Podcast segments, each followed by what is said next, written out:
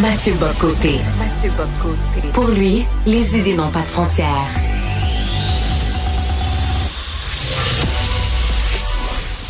Au contraire, les idées mènent le monde. Réflexion, observation, échange, critique, solution. Mathieu Bocoté. C'était le match des étoiles de la NBA. Ça se passait à Indianapolis et euh, la chanteuse très populaire Charlotte Cardin était invitée à interpréter l'hymne national du Canada. Or, euh, pas un mot en français pendant la prestation. De Montréal, je rejoins à Paris Mathieu Bocoté. Salut Mathieu. Bonjour. Est-ce qu'on doit réellement s'en étonner?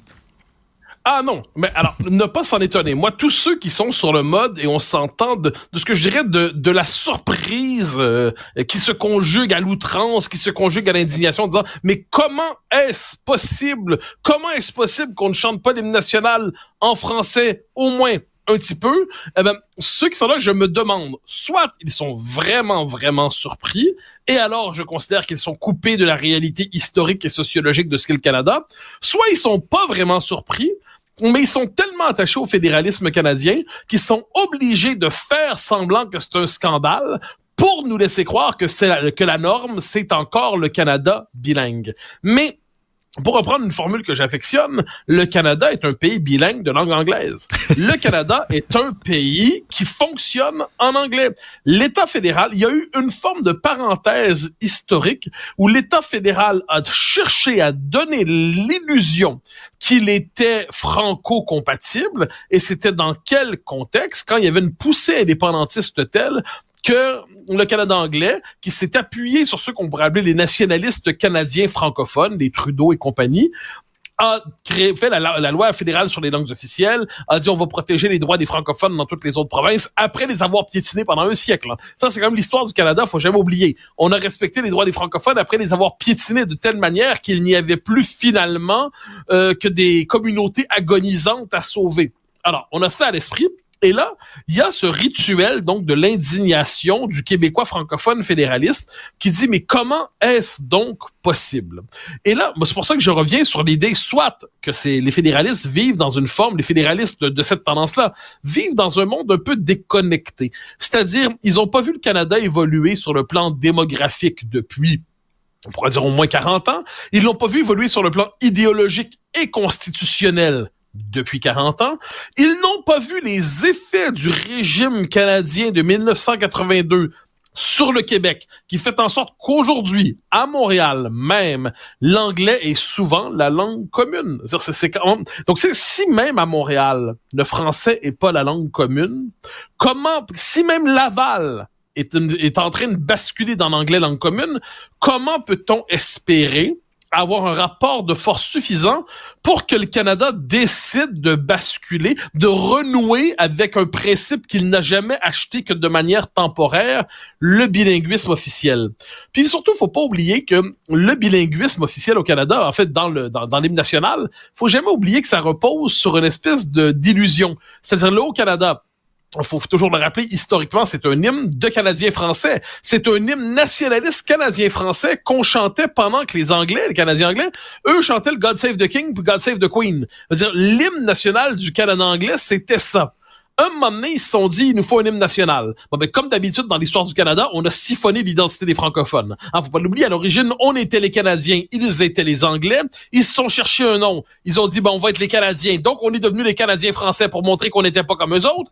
Là, ensuite, on s'est dit, on va s'approprier le, le, Québec. Donc, il y a toujours une forme de siphonnage identitaire dont a déjà parlé dans un très beau livre, Christian Dufour, hein, dans Le Défi québécois, un livre de 1989 qu'il vaut la peine de relire. Bon, ben, dans le même état esprit. Ils ont siphonné l'hymne national. C'est un hymne national canadien-français. Donc là, qu'est-ce qu'on a fait? On a, on a conservé la chanson, parce que c'est beau, là, au Canada, c'est un très bel hymne national. On a conservé la musique, mais on a changé les paroles. Donc, quand les Québécois et quand les Canadiens chantent là au Canada, chantent pas même Dans leur langue, ils chantent pas le même hymne national. Donc il y a une illusion musicale, mais c'est pas la même histoire qui est racontée. Puis là, quand les Québécois francophones, mais qui sont rendus au stade de ce que j'appelle des francophones, hein, des francophones qui veulent qu'on défende leurs droits de francophones, disent pourriez-vous, s'il vous plaît, néanmoins, un petit peu, juste une fois, mettre un petit bout de français dans l'hymne national, ça nous ferait tellement. On se un couplet. Exactement, exactement. C'est le même terme que j'utilise. On se tête un petit bout Ah oui. en français d'hymne national. On se tête un couplet, on se tête un paragraphe, on se tête. Et ça, je me dis, là, si long, ils disent victoire, victoire. On est content, là. On applaudit. Exactement. Et, et moi, je trouve que c'est, c'était absolument, je trouve que c'est gênant. C'est, vraiment de ça dont les Québécois francophones doivent se contenter, d'un petit bout de couplet francophone quelque part, puis là, ça nous ferait plaisir. Dire, À quel moment, il y a une formule du général de Gaulle qu'on prête à un de ses ministres où il dit, euh, il me fait tellement pitié que j'aurais envie de lui prêter ma colonne vertébrale. Bon, mais moi, j'aurais envie quelquefois d'ouvrir une entreprise de colonne vertébrale et de les louer ou de les vendre à tous ces gens qui sont indignés à temps plein, mais qui tirent jamais les conséquences de leur indignation. Si vous avez plus le pouvoir démogra- le poids politique, démographique, pour être capable de vous faire respecter dans ce pays-là, ben tirez la même conclusion que tant de gens ont tiré au fil de l'histoire, puis dites-vous, majoritaire au Québec, les francophones vivront dans un État français qui sera par ailleurs prospère, démocratique, libéral, tout ce qu'on souhaite. Mais c'est comme l'interdit de l'indépendance dans l'esprit de cer- certains est tel qui vont continuer d'espérer le ti-ti, ti-ti, ti-ti, ti bout en français dans l'hymne national quelque part pour dire au moins on est respecté dans ce pays-là. Ben, puis Mathieu, souviens-toi, dans l'Ouest, à un moment donné, on a complètement éclipsé le français pour remplacer ça par du punjabi?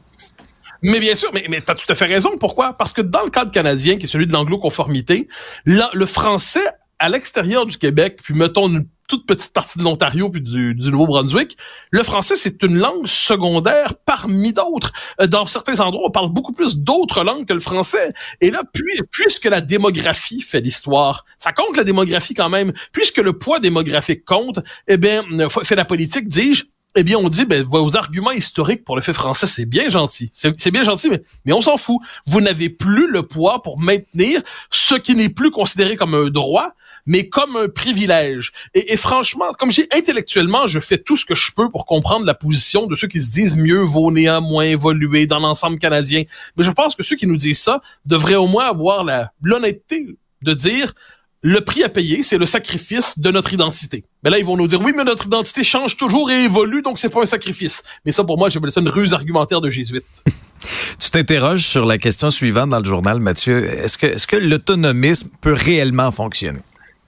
Ouais, ben c'est en, en fait c'est une suite de la conversation avec euh, avec Éric Duhem hier où j'ai le- c'était une interview, c'était pas un débat, je le précise pour ceux qui se demandaient pourquoi on se donnait pas des coups de poing régulièrement.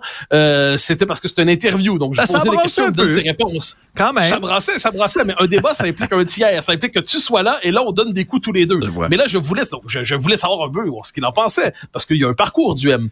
Mais moi, ce qui me frappe dans l'autonomisme, c'est que l'autonomisme au Canada présuppose, puis c'est la suite de notre premier, euh, pr- premier édito, présuppose que le Canada soit d'accord. C'est-à-dire, on peut pas déclarer, on peut décider de faire des gestes d'affirmation autonomiste. C'est vrai. Il y a eu l'impôt provincial dans l'histoire. Euh, il y a eu, bon, il y a la loi 21, la loi 96, la loi 101. On peut faire des choses comme ça. Mais en dernière instance, la Constitution, le pouvoir des pouvoirs, le cadre qui structure la vie nationale, il est à Ottawa. Donc, moi, ce qui me frappe dans le nationalisme autonomiste, c'est que c'est un nationalisme en parole. C'est un nationalisme qui dit, on va demander ça, on va revendiquer ça, on va le revendiquer fort en plus. Mais qu'est-ce qui arrive si, après avoir revendiqué fort, on vous dit non? Et ça, c'est ce que Robert Laplante appelle la question du seuil de rupture. On ne peut fonctionner avec le Canada anglais que si on dit on a un seuil de rupture. Soit vous acceptez fondamentalement de faire telle, telle, telle concession, d'un point de vue fédéraliste, hein, en disant on a besoin de ça pour le Québec, on a besoin de ça, et puis en échange, on va rester dans le Canada. Ça, bon, c'est de la logique, on pourrait dire, euh, du fédéralisme historique classique. Donc, il y a un seuil de rupture, c'est ce que Léon Dion, le père de Stéphane Dion, appelait le couteau sous la gorge. C'est-à-dire, soit vous cédez- soit vous faites des concessions que l'on juge vitales pour nous, soit on part. Eh bien là, quand on n'a plus de cette logique-là du tout, eh bien, en dernière instance, on fait des demandes, on a beau faire les demandes qu'on veut. Si le Canada anglais dit non, qu'est-ce qu'on fait? On ramène toujours à la baisse nos demandes. Donc, c'est comme si les, les, au moment de Meach en 87-90, on disait avait les cinq conditions élémentaires pour que le Québec puisse réintégrer la Confédération canadienne.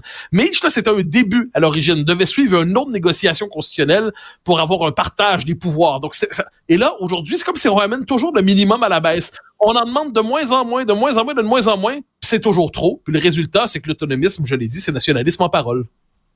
On s'apprête à souligner, Mathieu, là, les deux ans de la guerre en Ukraine.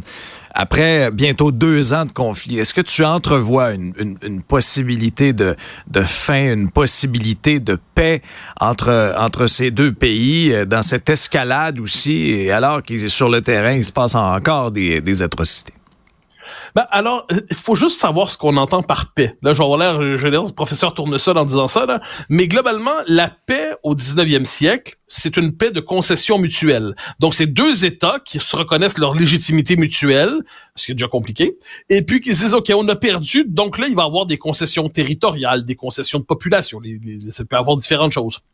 Le 20e siècle, donc c'est une paix, une paix politique le 20e siècle nous a amené une nouvelle conception de la paix, c'est ce qu'on appelle la capitulation sans condition. C'est la paix héritée des Américains, de Wilson euh, et de Roosevelt ensuite, qui disait, ben, on a devant nous un ennemi tel qu'on ne peut faire la paix avec lui sur le mode d'une capitulation partielle négociée. Il doit s'effondrer, capitulation sans condition. Puis on peut comprendre devant le nazisme que ça se défendait, c'est le moins qu'on puisse dire, quand on se bat contre des nazis. Mais là, on bascule aujourd'hui, on retourne au 19e siècle. Le 21e ressemble davantage au 19e qu'au 20e de ce point de vue-là, à tout le moins dans ce conflit. Qu'est-ce qu'on va voir dans les prochains mois si on espère un débouché? Ça va être une paix de concession territoriale. Ça va être une paix où finalement on va se dire, bon, mais la Russie, les territoires de l'Est ukrainien, qui, étaient ethniquement et culturellement russes, vont soit s'autonomiser, soit faire leur indépendance, soit être rattachés à la Russie. Et c'est pas agréable de dire ça. Quand on dit ça, c'est pas qu'on s'en réjouit. On dit simplement qu'à moins de croire qu'il y a une capitulation sans condition possible des Russes, donc Poutine tombe, la Russie devient une démocratie exemplaire comme les autres assez improbable. Soit à l'Est, euh, il y a une forme de chute de Zelensky, ce serait une catastrophe parce que derrière ça, ce serait l'effondrement de l'Ukraine comme État démocratique. Tout ce qu'on peut espérer, c'est le retour à cette idée de négociation dans ce cas-là territorial, dans ce cas-là diplomatique. Mais est-ce qu'on est encore capable de penser dans ces termes-là? Je n'en suis pas certain. Merci Mathieu, bon épisode. Au grand plaisir.